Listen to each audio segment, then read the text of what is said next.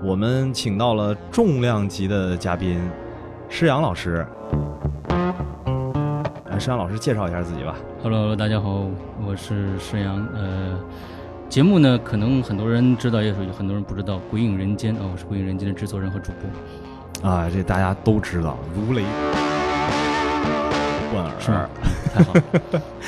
那其实今天把石阳哥叫来吧，就是特别想知道到底《鬼影人间》嗯。最近这几年嗯。是在做什么？因为嗯。我我我坦白的讲啊，嗯。就是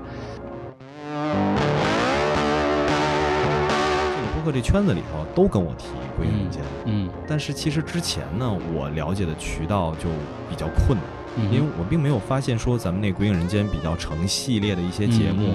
能够非常顺畅的在各个平台上面能够找到。嗯后来别人告诉我说，其实咱们这边是有自己的网站，有自己的呃嗯会员的系统的。所以我我是想跟山羊哥好好聊一聊，到底《归影人间》这两年是怎么做的？嗯，呃，《归影人间》二零一二年三月二十一号开始第一期节目的更新。